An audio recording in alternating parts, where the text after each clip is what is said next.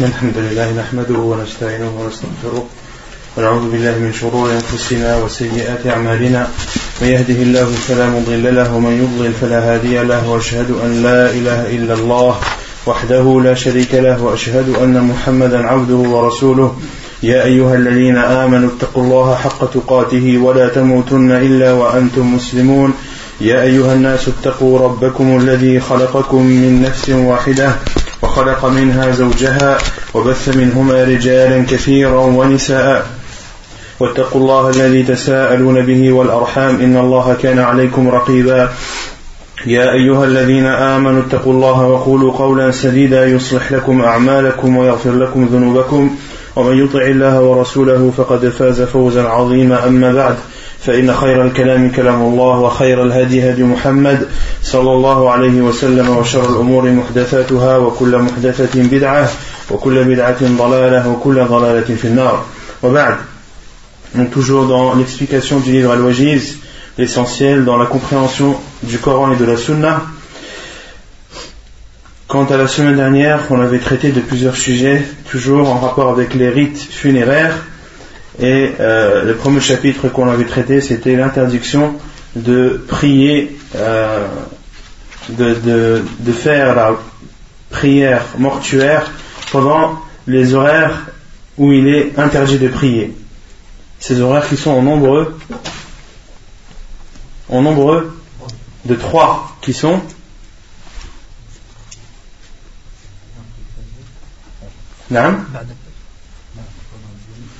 au moment où le soleil se lève, jusqu'à ce qu'il s'élève. Ensuite,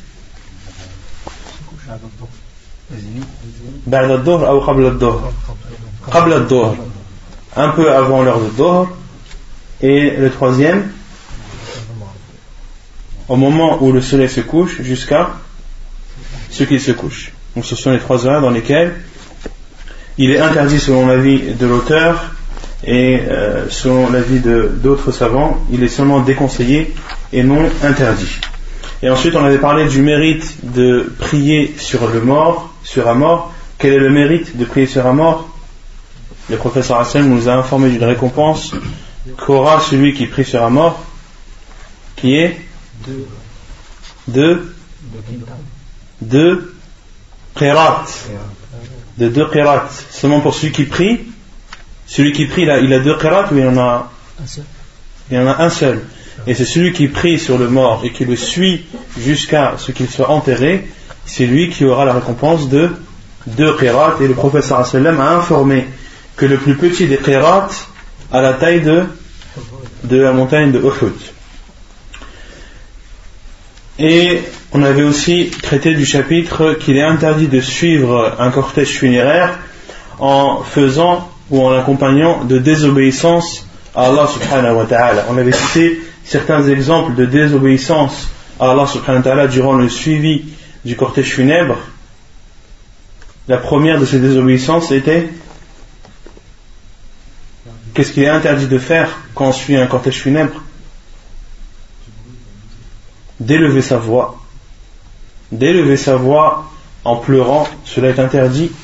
Mais également, qu'est-ce qu'on avait dit? Vous étiez là la semaine dernière ou pas Non. On n'a pas le droit d'être devant lui? Non, Là, on parle des choses qui sont interdites à faire. D'allumer des bougies, d'allumer des feux, d'allumer des brasiers, mais aussi non? De l'encens, ça entre dans la fumée et, et le parfum, les bougies, etc.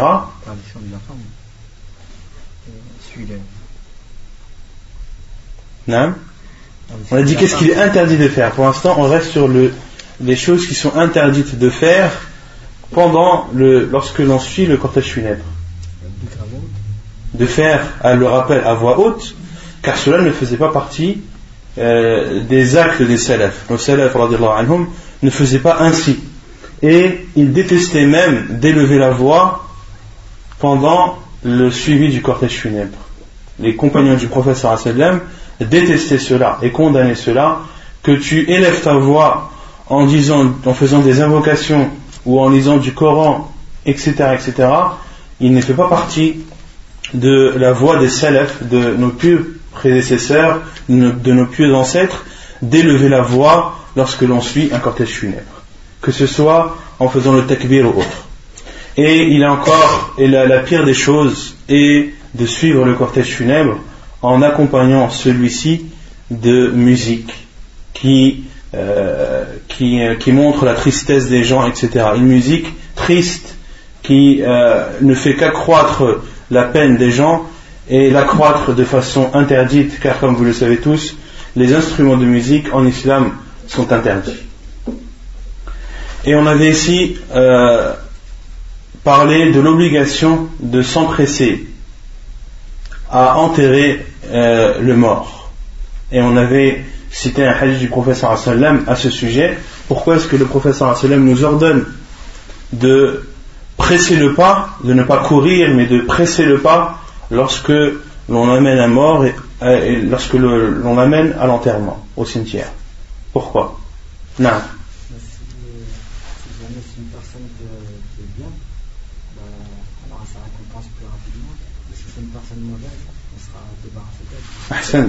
Car si c'était une personne vertueuse et pieuse, alors c'est un bien que l'on lui apportera, et elle plus vite on lui apportera ce bien et mieux elle se portera et plus elle sera joyeuse. Et si la personne que l'on porte est une personne pervers, une personne qui n'était pas vertueuse, qui euh, passait son temps à désobéir à Allah subhanahu wa ta'ala, alors le professeur Hassan a dit Et car euh, ce sera, empressez-vous, car ce sera un mal dont vous vous débarrasserez. Et concernant le fait d'accompagner le cortège funèbre, qu'est-ce qu'on avait dit à ce sujet?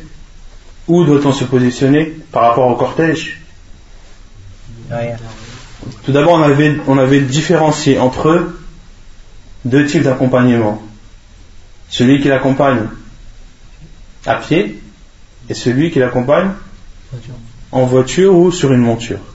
Quant à celui qui euh, accompagne le cortège funèbre dans une voiture ou autre monture, où doit-il se positionner? Derrière. Quant à celui qui marche, où il veut que ce soit à droite, à gauche, devant ou derrière, mais le mieux, le préférable est de se mettre derrière, car cela est, euh, car en, le suivant de derrière, on applique plus le hadith du professeur lorsqu'il dit et suivez les cortèges funèbres et lorsque l'on suit quelqu'un, la définition de suivre, c'est d'être derrière. Et on avait aussi cité la parole de Ali qui compare celui qui marche derrière le cortège funèbre à celui qui marche à droite, à gauche ou devant, en disant que le mérite de celui qui marche derrière est le même mérite que celui qui prie en groupe vis-à-vis de celui qui prie seul.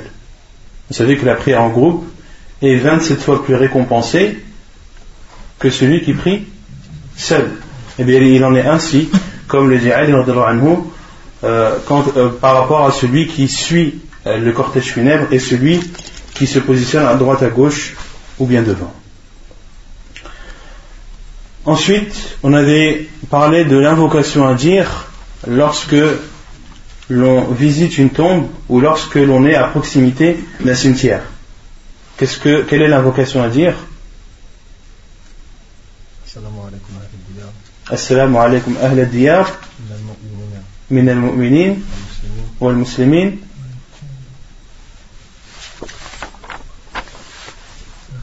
ويرحم الله المستقدمين منا والمستأخرين ensuite وإن إن شاء الله بكم لاحقون وإن إن شاء الله qui peut me traduire cette, cette invocation À part Béchir. Qui peut me traduire cette invocation Assalamu alaikum, qui est la paix sur vous, Ahl diyari min al-mu'minina wal muslimin, qui sont Ahl al-diyar. Ahl al-qubur, les résidents, ceux qui habitent dans ce lieu qui est le cimetière. Salut à vous, ô vous les résidents de ces lieux, parmi les croyants et les musulmans. Ensuite, al-mustaqdimin minna Al-Mustakhirin. Qu'Allah fasse miséricorde à ceux qui nous ont dépensés et ceux qui nous ont, ceux qui nous ont précédés ceux qui nous ont dépensés. Sainte et qu'Allah fasse miséricorde à ceux qui nous ont précédés et à ceux qui vont venir après et wa inna Et nous, nous, serons, nous allons vous rejoindre, Inch'Allah. et nous nous allons vous rejoindre Ouais. Inch'Allah wa inna bikum lalahiqun et nous allons vous rejoindre par la volonté d'Allah subhanahu wa ta'ala. Mais tout le monde va mourir. Pourquoi dire Inch'Allah On ne sait pas à quel parce que moment. ouais, on ne sait pas si on va mourir musulman ou là. Non, on va tous mourir. Non. Que l'on soit musulman ou non, on, on rejoindra ces personnes qui sont sous terre, un jour ou l'autre. Pourquoi dire Inch'Allah Non. qu'on ne sait pas quel, sera le moment. Ahsant. Al- al- Al-Mashi'a huna, le, le fait de dire si Allah le veut, euh, cela ne signifie pas si Allah veut que l'on meure, car la mort est décrétée pour chacun d'entre nous. Mais ici, il faut comprendre ce hadith du professeur sallam et nous vous rejoindrons lorsque Allah l'aura décidé, au moment où Allah l'aura décidé. Mais dans tous les cas, nous vous rejoindrons un jour ou l'autre. Donc, Inch'Allah, si Dieu le veut, c'est-à-dire au moment où Allah l'aura décidé. C'est la même chose pour la quand, quelqu'un est malade, euh, C'est une dua ça c'est une dua. Et c'est la seule dua où il y a l'istithna fi. Comme le dit le Cheikh rahimahullah, que lorsque la personne invoque, on avait déjà vu concernant les invocations, comment est-ce qu'un musulman doit invoquer Allah subhanahu wa en étant convaincu, en étant ferme, en étant euh, sûr de soi. Lorsque tu dis Oh Allah, entre-moi au paradis, tu ne dis pas Ya Allah, euh, adkhilni al-jannata in shi't, ou ou insha'Allah. Non. Lorsque tu fais une dua, le professeur Sam a dit Ida da'a hadukum, fali'azim fi du'a'e. Lorsque l'un d'entre vous invoque, qu'il soit ferme dans son invocation. Sauf une invocation qui est celle que l'on fait aux malades, de dire La ba's tarurun, insha'Allah. Point de mal tu auras la purification par la volonté d'Allah. Donc c'est la seule invocation où il y a al-istithna, euh, ce que les savants appellent al-istithna, et c'est l'exception qui confirme la règle. Ensuite, on avait parlé de la quatrième chose à faire vis-à-vis du mort qui est combien de choses doit-on faire lorsqu'une personne décède? Quatre. La première, de le laver. La seconde, de lui mettre un seul. La troisième, de prier sur lui. Et la quatrième, de l'enterrer. Donc on avait parlé de l'enterrement et on avait dit que l'enterrement était que tout le monde devait être enterré, devait être enterré, même, même les non-musulmans. Même les non-musulmans doivent être enterrés lorsqu'ils meurent dans un pays musulman. Quelle est la preuve? Abu Talib, le- l'oncle du prophète sallallahu alayhi wa sallam, Abu Talib, lorsqu'il est décédé, Abu Talib est décédé en étant non musulman. Et lorsqu'il est décédé, le prophète sallallahu alayhi wa sallam a ordonné à son fils, le fils de Al-Muttalib, Abu Talib, qui est Ali, le prophète sallallahu alayhi wa sallam a dit Idhab fawarah. Va et, enterre-le. Va et enterre-le. C'est un ordre du wa sallam. On en déduit donc de ce hadith qu'il est obligatoire d'enterrer une personne lorsqu'elle meurt, même si elle est non musulmane. Et la sunna du wa sallam, c'est d'enterrer les personnes dans, dans un cimetière. Un musulman, lorsqu'il meurt, on ne l'enterre pas dans son jardin, ni dans l'endroit euh, qui nous est cher, à- qui, qui est cher à nos cœurs. Non, un musulman, lorsqu'il meurt, on doit l'enterrer dans un cimetière musulman. Car c'est la sunna du prophète sallam. Ceux qui décédaient à son époque sallam, étaient tous enterrés dans un cimetière. Et ainsi, les musulmans ont fait jusqu'à nos jours. Et le prophète sallam, le fait qu'il soit enterré dans sa chambre, c'est une exception. C'est une exception pour le prophète sallam, car on avait cité le hadith d'Abu Bakr anhu, lorsqu'il a dit qu'il y a une chose qu'il n'a pas oublié, qu'il a entendu du prophète sallam, qui est Qu'est-ce qu'Abu Bakr a dit? Que lorsqu'un prophète décède, il décède dans un endroit où, où il aimerait, où il aimerait être enterré. Où il aimerait être enterré, إلا في الموضع الذي يحب أن يدفن فيه فدفنوه في موضع فراشه صلى الله عليه وسلم et ils l'ont donc enterré يعني, euh, dans l'endroit où il y avait le lit du prophète sallallahu alayhi wa sallam sur son lit de mort ils ont enlevé le lit et ont enterré le prophète sallallahu alayhi wa sallam à l'endroit où était positionné son lit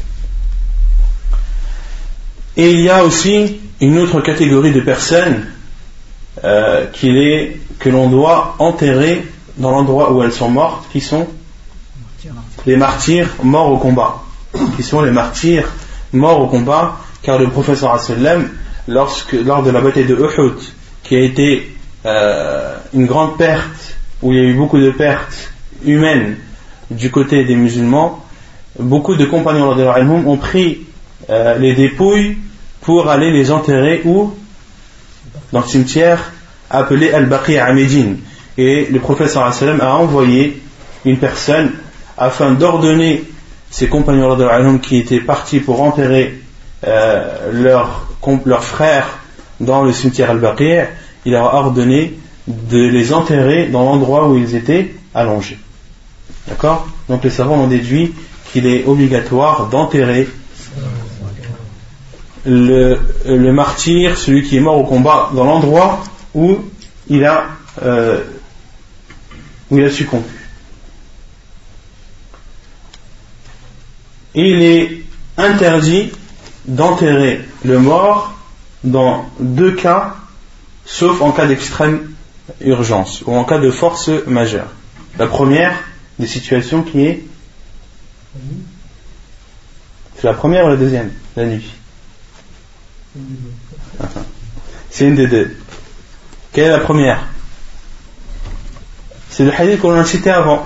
Le premier hadith qu'on a cité, où il y a trois horaires durant lesquels le professeur sallam nous a interdit de prier et d'y enterrer nos morts. Donc ce sont les trois heures, les trois laps de temps que l'on a cités au début du cours, qui sont au moment où le soleil se lève jusqu'à ce qu'il s'élève, au moment euh, un peu avant le zénith et au moment où il se couche jusqu'à ce qu'il se couche. Et le deuxième moment où il est interdit d'enterrer le mort sauf en cas de force majeure, qui est d'enterrer la nuit. Qui est d'enterrer la nuit. Et il y a un, un des savants, il y a une divergence des savants à ce sujet. Certains l'autorisent et d'autres l'interdisent. Et ceux qui l'autorisent euh, utilisent des hadiths euh, du professeur sallam où, euh, où le professeur sallam lui-même a été enterré la nuit. Le professeur sallam est décédé, on avait vu la semaine dernière, quel jour? Le lundi, il n'a été enterré que le mardi soir. Que le mardi soir. Et d'autres compagnons anhum ont été enterrés aussi de nuit, comme euh, par exemple l'homme ou la femme, il y a une divergence au niveau des versions du hadith, qui euh, nettoyait la mosquée lorsqu'elle est décédée, les compagnons l'ont enterrée la nuit. Ils l'ont enterré la nuit. Et ils ne voulaient pas réveiller le professeur ils ne voulaient pas réveiller le professeur le réveiller de son sommeil pour prier sur elle. Ils ont donc prié sur elle et l'ont enterrée de nuit. Certains savants utilisent ce hadith. Et les autres savants qui considèrent cela comme étant interdit disent que les compagnons ont fait cela car ils avaient une raison de le faire. Et le professeur a été enterré de nuit car le professeur euh, a été enterré de nuit ou a été enterré au moment où son, euh, successeur a été désigné. Et les compagnons ne voulaient pas enterrer le professeur tant qu'il n'y ait pas de, de successeur. Et lorsque Abu Bakr a été désigné comme étant le successeur, le guide des croyants, et que les gens lui ont euh, fait le pacte d'allégeance, alors euh, les compagnons du prophète sallam se sont alors empressés de l'enterrer, et ceci le mardi soir. C'est qui qui a fait ça sur euh, Rasul Allah alam, la je Allah. Et euh, lorsque euh, un cas de force majeure oblige les musulmans à enterrer un mort la nuit, il est autorisé, comme on a vu la semaine dernière, de céder de chandelles, de bougies ou de lampes pour euh, procéder à l'enterrement de façon simple et efficace. Non, Dufina Laylan. On lui que c'est Le Cheikh Al-Albani a été enterré Ba'd al-Maghrib. Non, il est enterré Ba'd al-Maghrib. On considère que. Non, Cheikh Al-Albani ne considère pas que c'est. Euh, que c'est autorisé, au contraire, lui, il fait partie des savants qui, considèrent l'interdiction de ça, sauf en cas de force majeure, mais euh, est-ce que Al-Maghrib est considéré comme le nid? Allahu. Et ensuite, concernant le, la tombe, comment procéder à- au fait de creuser la tombe? Qu'est-ce qu'on avait dit à ce sujet? Qu'il fallait que la tombe soit avant, avant la forme de L. Et en. Ils sont en il faut qu'il soit profond, pas profond, large. Il faut qu'il soit profond, il faut que la tombe soit profonde, il faut qu'elle soit large et il faut qu'elle soit il faut qu'elle soit ou la semaine dernière j'avais traduit par embellie mais euh, c'est une mauvaise traduction. C'est pas embellir mais c'est plutôt ajuster. Et il faut que la tombe euh, que les côtés soient droits. Faut pas faut pas que les côtés soient en zigzag, etc. Et Il faut que la, tombe soit creusée de façon correcte et de façon ajustée. Et ceci est une obligation car les compagnons du sallam, pendant la bataille de Uhud, beaucoup d'entre eux étaient blessés et ils ont demandé au sallam comment faire pour enterrer, pour creuser les tombes malgré leurs blessures. Ceci sera difficile pour eux. Et le prophète malgré cela, a dit. Creusez et élargissez et creusez en profondeur et ajustez. Ajustez et un y creuser de façon correcte et droite. Et concernant la tombe, on avait dit qu'il y avait deux sortes de tombes. La première appelée Al-Lahad et la seconde appelée, Al-Shaq. Al-Lahad, qu'est-ce que c'est Al-Lahad C'est-à-dire en forme d'aile. À quoi ça, correspond le. Déjà, la première chose à faire quand on veut faire Al-Lahad, c'est quoi? Non? Il faut déjà creuser un rectangle. Et ensuite, lorsque l'on est dans ce rectangle, on a combien d'angles devant nous? On a combien de murs en fait? Quatre murs. Un devant, un derrière, un à droite et un à gauche. Al-Lahd consiste à creuser, à creuser un de ces murs en face de nous, mais lequel? Gauche. Le gauche Celui qui est en direction de la Qibla. De creuser celui qui est en direction de la Qibla. Donc si la Qibla est devant, alors tu creuses le mur qu'il y a devant toi. Si c'est à droite, à droite, etc. Et al-lahd consiste à faire un trou, mais à l'horizontale. Donc le, trou est creusé, et lorsqu'on l'intérieur et qu'on a, on a un mur, on va, on va prendre l'exemple que la Qibla est en face, de creuser encore un trou dans le mur en face de nous, pour pouvoir y introduire le mort. C'est ça al-lahd. Et donc quand on regarde euh, une vue aérienne, on a une sorte de L. Donc ça fait comme ça. D'accord? Et selon les terres, car certaines terres qui sont sableuses ne permettent pas de faire al-lahd. ne permet pas de faire un trou dans le mur, car la terre n'est pas rigide et elle s'affaissera automatiquement. Et vous, vous verrez dans, si vous avez l'occasion de, suivre un cortège funèbre dans des pays musulmans, euh, notamment en Arabie, vous verrez qu'ils font plusieurs étages au niveau du lahd. Dans le trou, dans le, le, mur, ils font plusieurs trous et dans chaque trou, ils déposent un mort. On creuse un, profond trou et le mur qui, est dirigé vers la Qibla, ils creusent ou ils font plusieurs trous et dans chaque trou, ils déposent un mort. C'est seulement quand ils enterrent plusieurs, ça c'est quand ils enterrent plusieurs morts dans, la même tombe. Non, là c'est pas dans la même tombe. Là chacun a sa tombe. Ah, la tombe c'est l'endroit où on met le mort. Ah, c'est pas, pas, le trou que l'on creuse. C'est ça Allah justement. Et à chaque c'est justement de creuser un trou, de mettre le mort et de refermer. À la chaque. De faire un, un trou, un rectangle profond dans le mur, dans, dans, dans la terre, de poser le mort et de, de reverser la terre dessus. Ça, c'est Ashaq. Et à l'ahd, chaque trou que tu feras dans le mur est considéré comme une tombe. D'accord? Et concernant le fait de déposer le mort dans sa tombe, qui mérite le plus cela? C'est sa famille. D'accord? Car euh, Allah subhanahu wa ta'ala dit Et les liens de sang ont la priorité les uns des autres dans le livre d'Allah.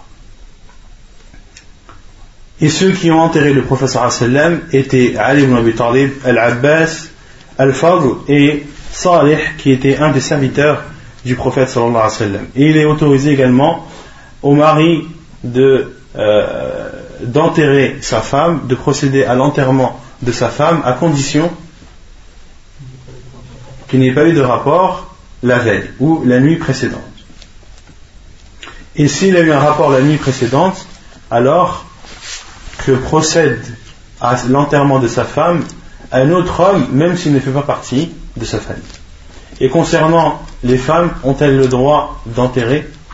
Non, elles n'ont pas le droit d'enterrer, car cela n'était pas connu au temps du professeur Au temps du professeur ceux qui procédaient à l'enterrement que ce soit l'enterrement d'un homme ou d'une femme, c'était toujours des hommes. Et ensuite, on avait dit que la sunna du professeur c'est de rentrer le mort en commençant par, en entrant le mort par quel côté de la tombe? Par le côté où seront les pieds du mort. Et la sunna du professeur sallam est de dire pour celui qui dépose le mort dans sa tombe Bismillah wa ala millati rasulillah ou Bismillah wa ala sunnati rasulillah sallallahu alayhi wa sallam. Et quelle est la différence entre la sunna et le millah La millah c'est la tariqa sunna. Et la sunna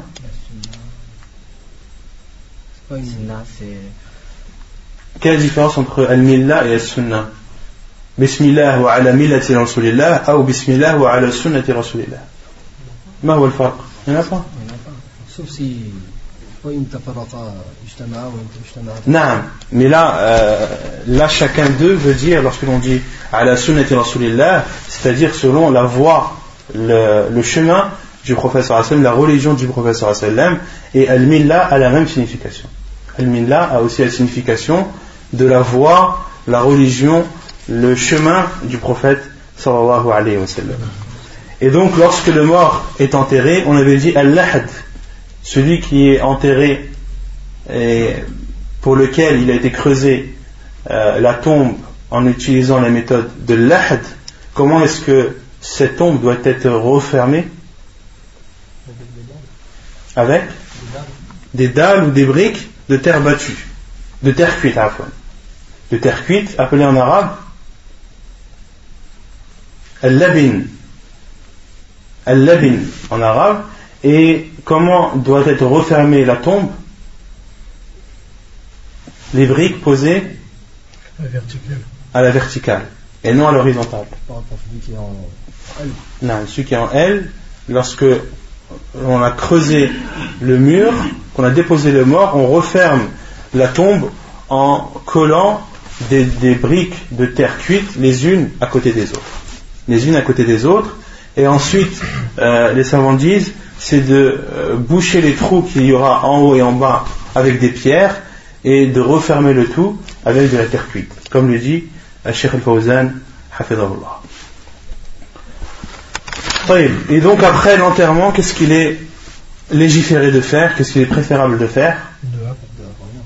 De faire l'invocation pour le mort, ça on va le voir, mais c'est pas ce qu'on a vu la semaine dernière. Jeter du sable sur la tête, non De prendre trois poignées de sable et de les jeter au niveau de la tête du défunt. Mais avant qu'il soit enterré Au moment où il est enterré. Au moment où le lahd est refermé. Au moment où les briques sont mises, là, à partir de ce moment, on prend trois poignées de sable et on les jette au niveau de sa tête. Comme l'a fait le prophète sallallahu alayhi wa sallam. J'ai déjà vu quand ils ont enterré une personne, surtout en Algérie, ils font l'aht, mais pas sur le côté, carrément au milieu. Font la tombe. Après, ils refont un autre trou. Ça, c'est Ashaq. C'est-à-dire, ils font la tombe comme ça, là. Voilà, ils font, ils creusent et après dans le trou ils refont un autre trou profond. Alors, ça c'est c'est une, une des, une des façons de shaq. Non. Le chat, ils mettent un, ils mettent un peu comme un coussin, Ah, Comme un oreiller. comme un oreiller. Allah Oui, On, a- on avait lu dans ça. طيب يقول المؤلف ويسن بعد الفراغ من دفنه أمور.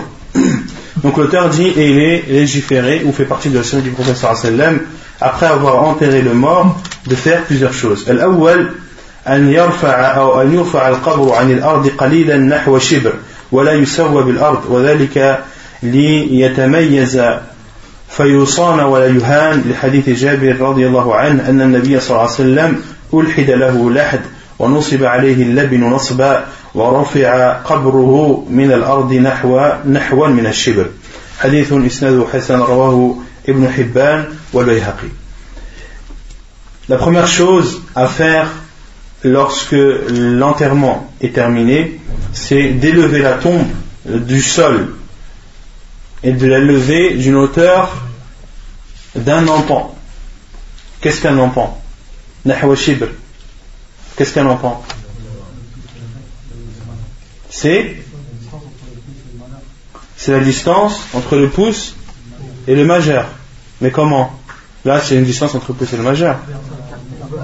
Lorsque la main est ouverte, lorsque la main est ouverte, l'empan, c'est la distance entre le, le bout du majeur et le bout du pouce. Lorsque la main est ouverte. Donc ça, c'est le maximum. Les savants disent que la, la tombe ne doit pas être euh, élevée du sol plus, plus qu'un empan. ولا يسوى بالأرض il ne doit pas être à même le sol وذلك ليتميز فيصان ولا يهان il ne doit pas être euh, يعني aligné au sol et ceci afin de le distinguer afin qu'il soit visible pour être protégé pour que cette tombe soit protégée et ne soit pas euh, proférée les hadiths de Jabir la preuve est le hadith de Jabir qui dit qu'il a été creusé au wa sallam al-lahd. On avait vu ce hadith. Quelle est la preuve que euh, il a été fait al-lahd au wa sallam? On avait cité ce hadith la semaine dernière.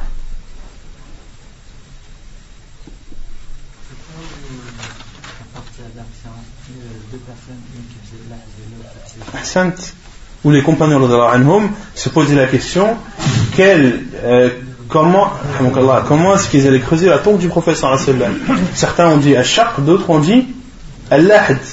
Et ils ont fait euh, ils ont fait la consultation à Allah subhanahu wa ta'ala et ont décidé de laisser la chose entre les mains d'Allah subhanahu wa ta'ala et on dit à deux hommes qui étaient connus à l'un qui était connu pour faire al-lahd et l'autre qui était connu pour faire al-shaq. Et ils ont envoyé une personne, euh, de, une personne euh, pour prévenir chacun d'entre eux en même temps. Et le premier qui arrivera fera ce qu'il a l'habitude de faire. Et celui qui arrivé avant l'autre était celui qui a fait Allah. Et les savants ont dit que cela est une preuve qu'Allah subhanahu wa ta'ala préfère al-lahd à al-shaq. Donc, le prophète sallam, il a été creusé al-lahd wa nusiba alayhi al-labin nasba et les briques ou les dalles de terre cuite ont été déposées ou ont refermé sa tombe et étaient déposées ou collées les unes des autres de façon verticale. Et sa tombe a été élevée par rapport au sol d'à peu près un emploi. Hadith jugé bon, rapporté par Ibn Hibban et Al-Bayhaq. Non. Euh,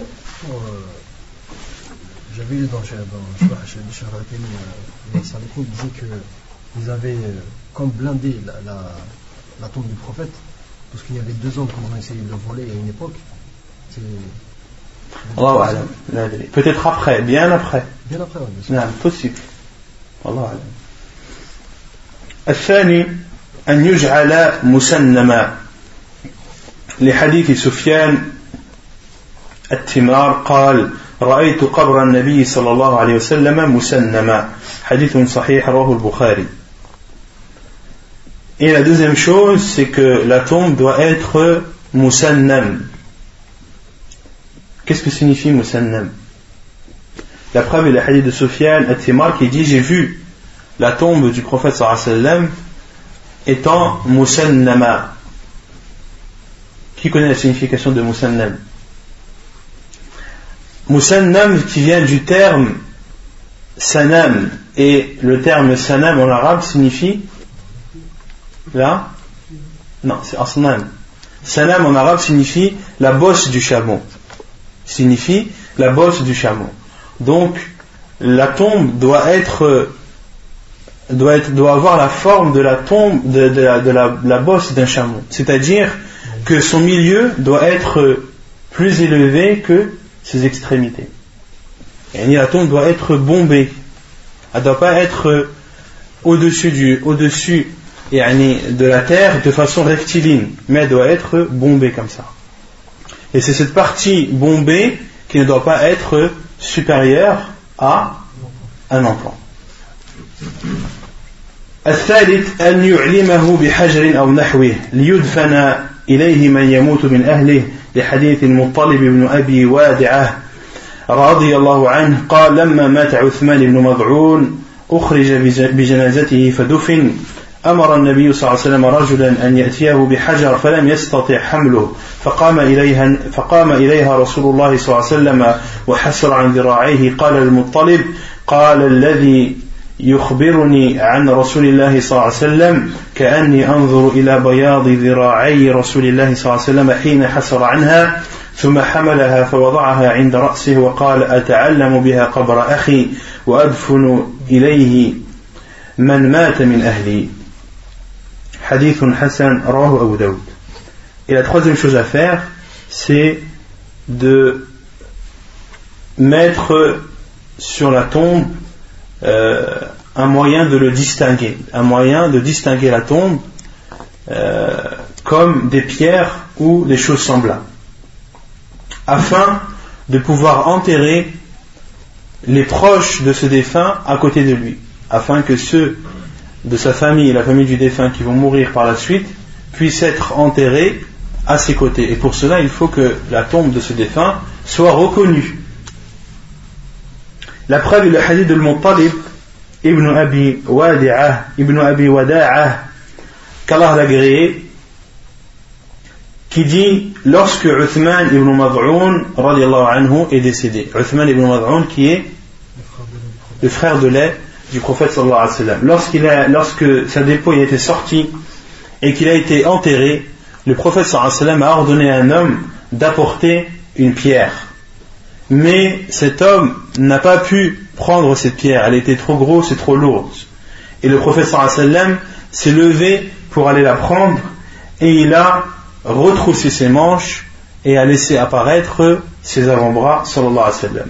Et Al-Muttalib a dit et celui qui m'a informé de cela, d'après le prophète sallam, a dit Et je regardais à la, blancheur, je regardais la blancheur des avant-bras du prophète sallam lorsqu'il les a découverts.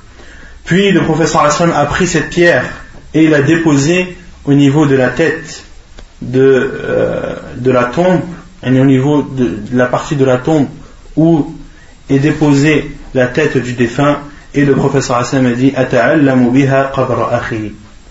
Avec cette pierre, je reconnaîtrai la tombe de mon frère. Et j'enterrerai à ses côtés ceux qui mourront de ma famille. Hadith euh, jugé bon, apporté par Abu Daoud dans ses sunnah.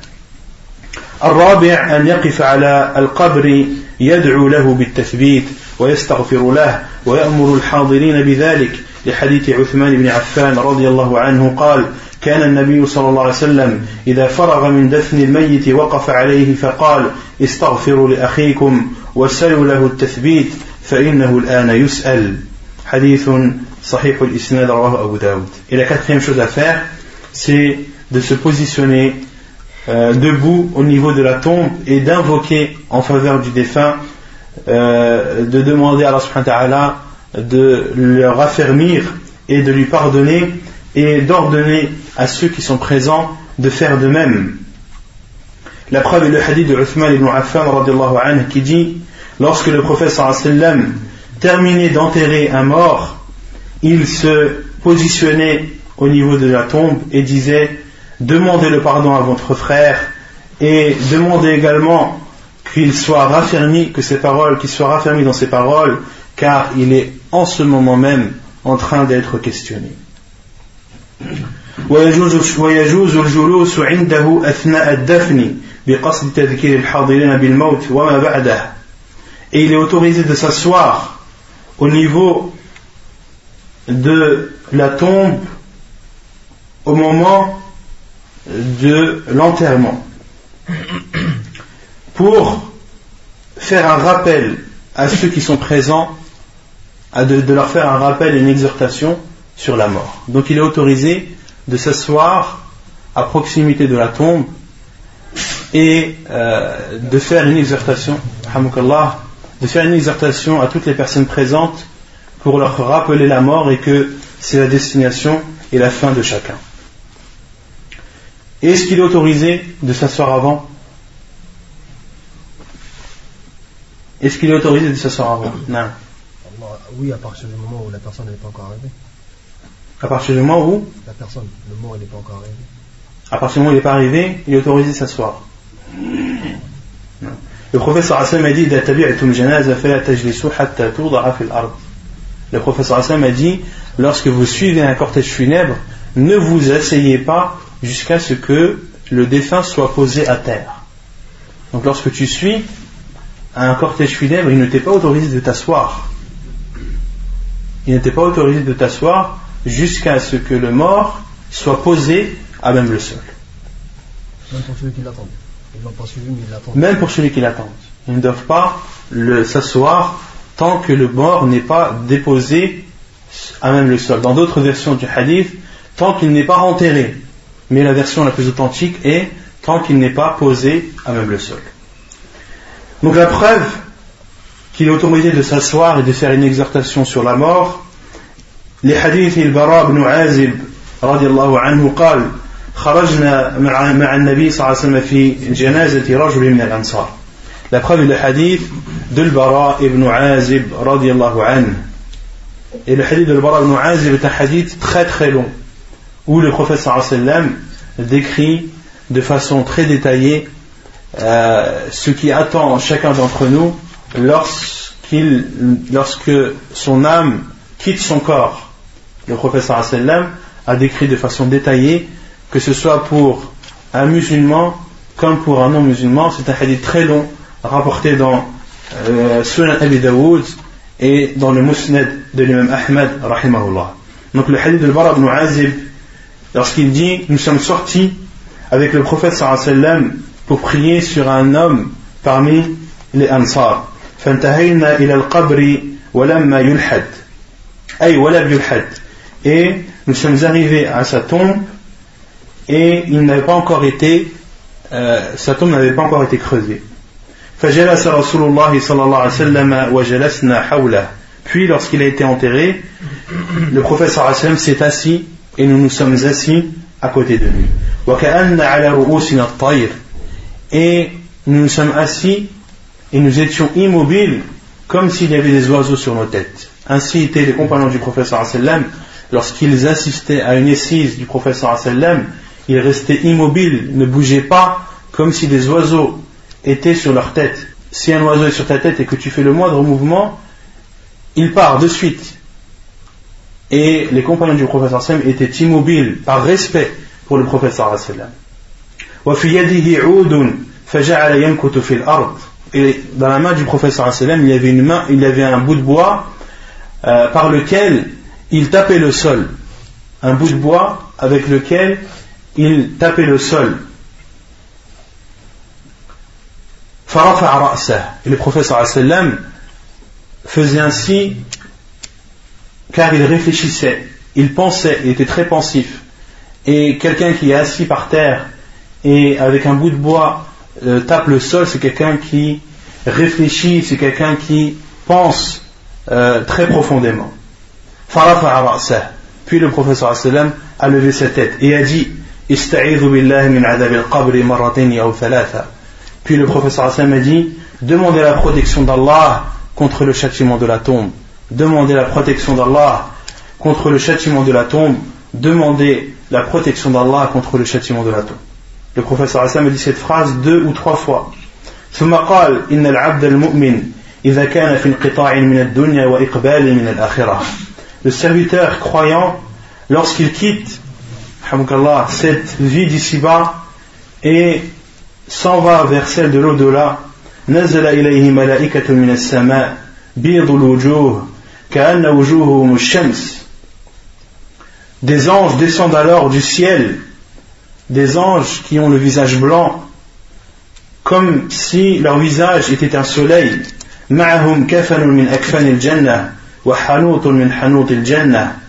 Et ils apportent avec eux des linceuls parmi les linceuls du paradis et des parfums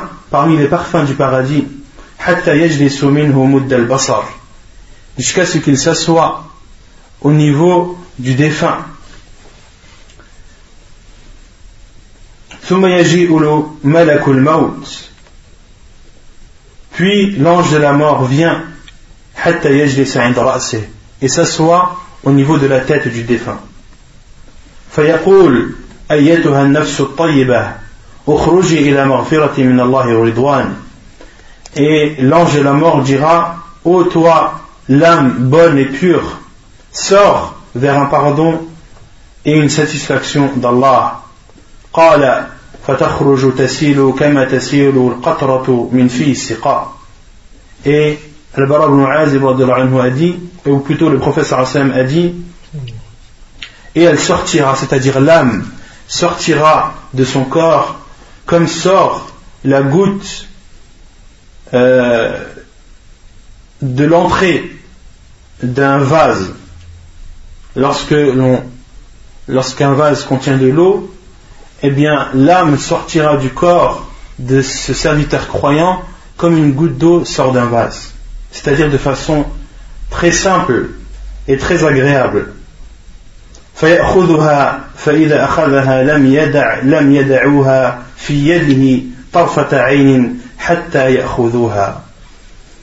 Ensuite, lorsque l'âme sortira du corps, l'ange de la mort la prendra.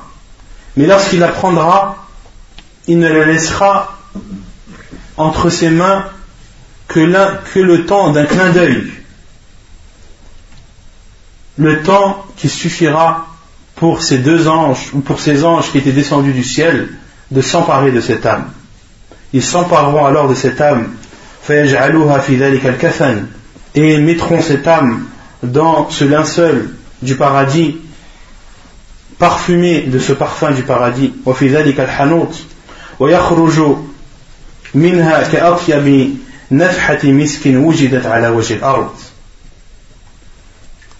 et sortira l'odeur qui sortira de ce linceul est comparable à la meilleure odeur du muscle jamais présente sur terre.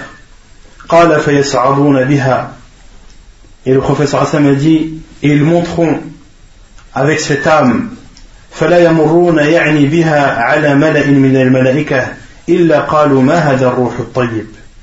Et ils monteront dans les cieux, et à chaque fois qu'ils rencontreront des groupes d'anges, ces groupes d'anges diront Mais quelle est cette âme pure Quelle est cette âme bonne فيقولون فلان ابن فلان بأحسن أسمائه التي كانوا يسمونه بها في الدنيا Et ils répondront C'est un tel, fils d'un tel, et le nommeront parmi les plus beaux noms dans lesquels ou par lesquels il était nommé dans cette vie d'ici-bas. Jusqu'à arriver au premier ciel.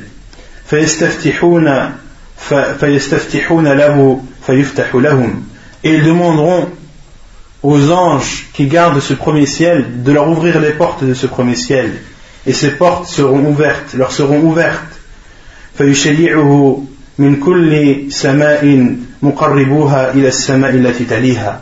et à chaque fois que il traversera un ciel les habitants de ce ciel diront de bonnes paroles en sa faveur jusqu'à arriver au septième ciel حتى ينتهي به إلى السماء السابعة فيقول الله عز وجل اكتبوا كتاب عبدي في عليين Puis Allah subhanahu wa ta'ala dira Écrivez le livre de mon serviteur chez les personnes les plus élevées, c'est-à-dire parmi les gens du paradis. Et redescendez-le sur terre.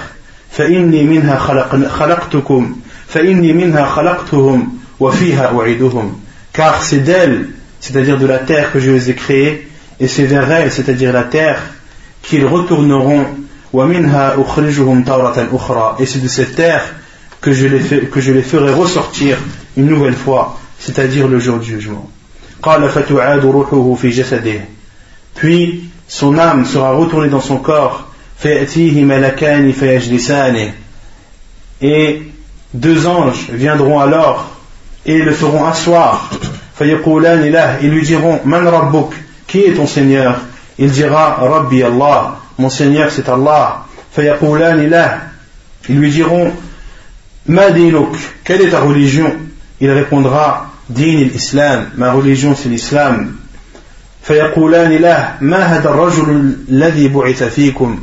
Ils lui diront, quel est cet homme qui a été envoyé vers vous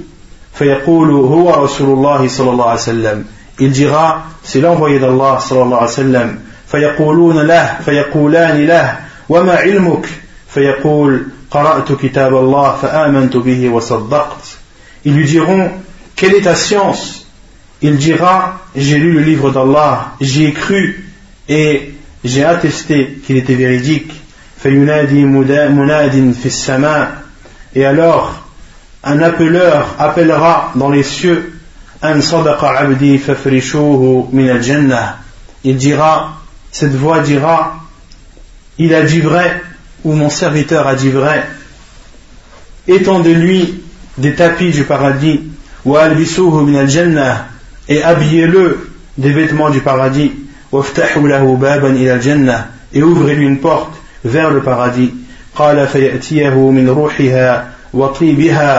et il lui parviendra les vents et les parfums du paradis. et sa tombe sera élargie jusqu'à la portée de sa vue. puis un homme au visage agréable viendra vers lui, qui aura des beaux vêtements, qui aura une odeur agréable, abshir.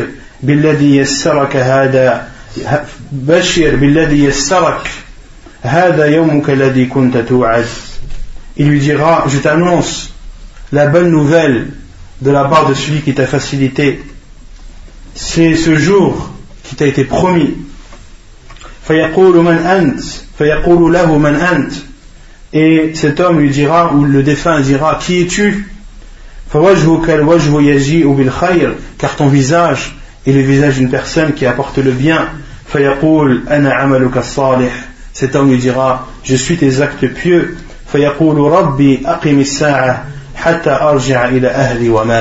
Puis le défunt dira Oh Allah, fais que l'heure soit dès à présent afin que je retourne vers ma famille et mon argent. Puis le professeur a dit et le serviteur mécréant lorsqu'il quitte cette vie d'ici-bas et s'apprête à connaître celle de l'au-delà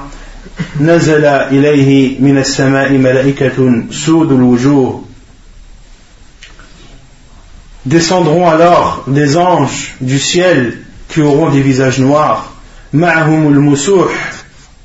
Ils auront avec eux des vêtements grossiers. Et ils s'assiront à ses côtés. Puis l'ange de la mort viendra. Et s'assiera au niveau de sa tête Ô toi, et l'ange de la mort lui dira, Ô toi, l'âme impure et mauvaise, sors vers un courroux et une colère d'Allah subhanahu wa ta'ala.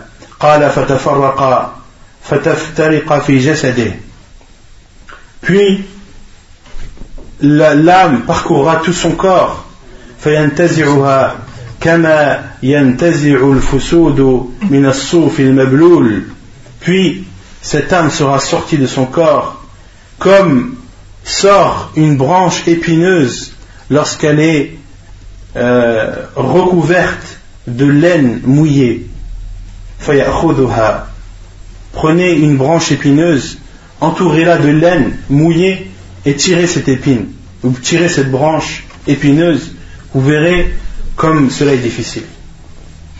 Et lorsque l'ange de la mort prendra cette âme impure et mauvaise لم يدعوها في يده طرفة عين حتى يجعلوها في تلك في تلك المسوح et ces anges ne laisseront l'âme, cette âme impure dans les mains de l'ange de la mort que le temps d'un clin d'œil et ils la mettront dans ses vêtements grossiers dans cette étoffe qui est grossière et moche, contrairement au linceul des linceuls du paradis, parmi les linceuls du paradis.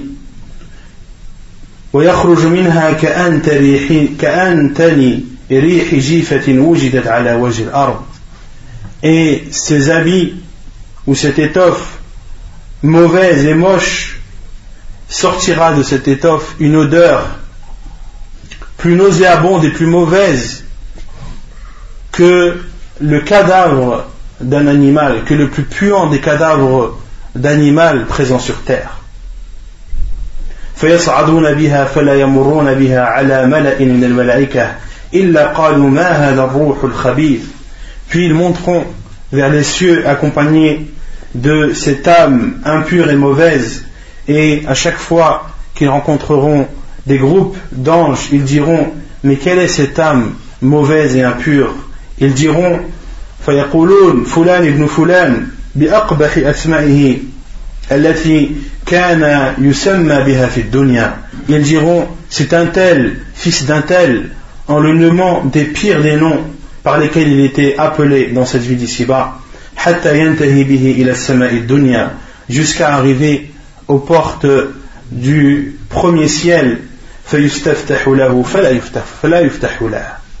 et les anges demanderont à ce que ces portes soient ouvertes, mais elles ne seront pas ouvertes que pour lui.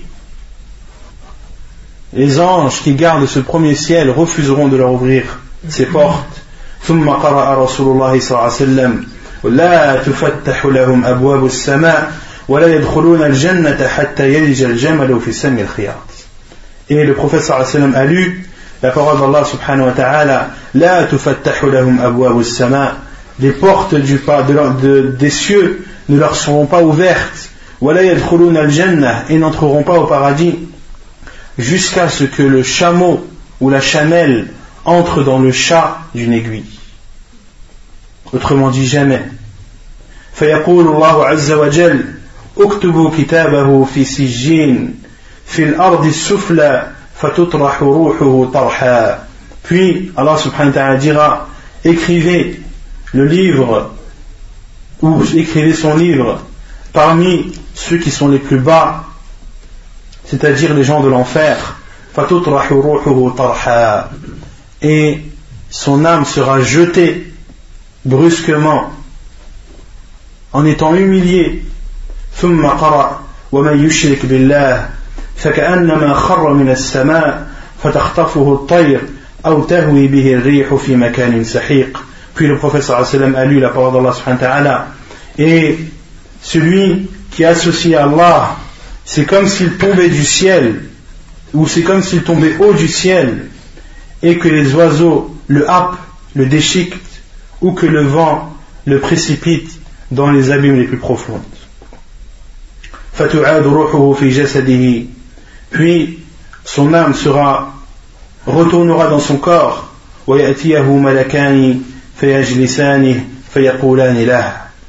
et deux anges viendront alors à lui, le feront asseoir, Allah, et lui diront Qui est ton Seigneur? Ha ha. Il dira ha ha. La adri, je ne sais pas. Ils lui diront Quelle est ta religion? Ha ha. La adri, il dira en hésitant Je ne sais pas. فيقولان له ما هذا الرجل الذي بعث فيكم؟ Ils lui diront quel est cet homme qui vous a été envoyé? Il dira ha ha la adri. Il dira en bégayant je ne sais pas. فينادي منادي من السماء أن كذب عبدي فافرشوا له من النار وافتحوا له بابا إلى النار. نعم. أن كذب؟ آه أن كذب عفوا. فينادي منادي من السماء أن كذب فافرشوا له من النار وافتحوا له بابا إلى النار puis une voix dira il a menti étendez pour lui des tapis de feu et ouvrez-lui une porte vers l'enfer et lui parviendra ou parviendra à cet homme dans sa tombe la chaleur et l'eau bouillante de l'enfer.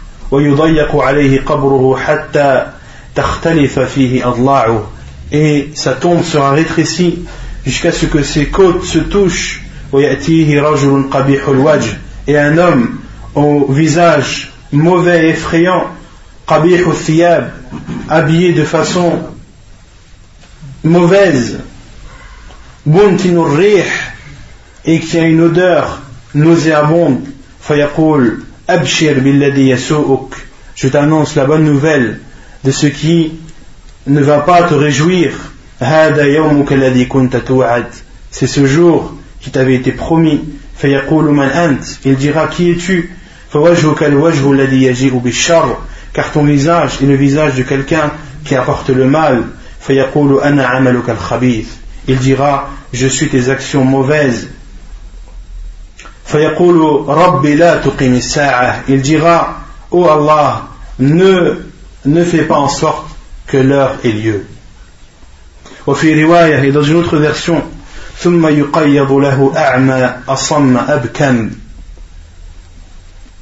et dans une autre version, dans le Sunan Abi Dawood, euh, rahimahullah, le prophète sallallahu a dit, puis il sera on lui affectera à cet homme un ange aveugle qui ne parle pas et qui n'entend pas وفي يده مرزبة لو ضرب بها جبل كان ترابا et dans la main de cet ange, il y aura une matraque. S'il frappait avec une montagne, elle serait réduite en poussière. Pourquoi un ange aveugle qui n'entend pas et qui ne parle pas?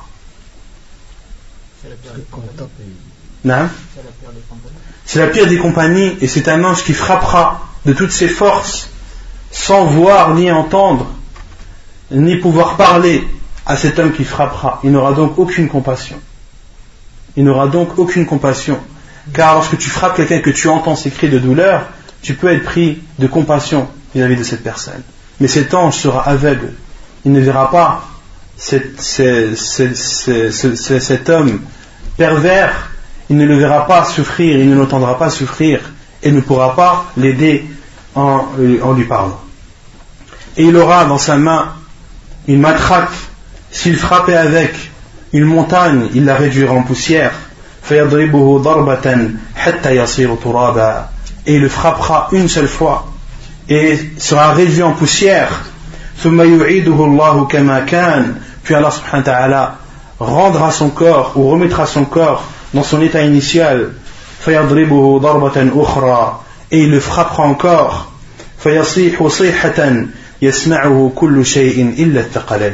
Et lorsqu'il le frappera, cet homme dans sa tombe criera et hurlera, et seul tout le monde l'entendra, hormis As-Saqalain qui sont les êtres humains et les djinns. Hadith authentique rapporté par Ahmed dans son Musnad et Abu Daoud dans ses Sunan. Donc c'est le hadith de Bara ibn Azib dans la version de l'imam Ahmed dans son Musnad avec la dernière, le dernier ajout qui est une des versions de Abu Daoud rahimahullah ta'ala ونكتفي بهذا القدر وسبحانك اللهم وبحمدك أشهد أن لا إله إلا أنت أستغفرك وأتوب إليك.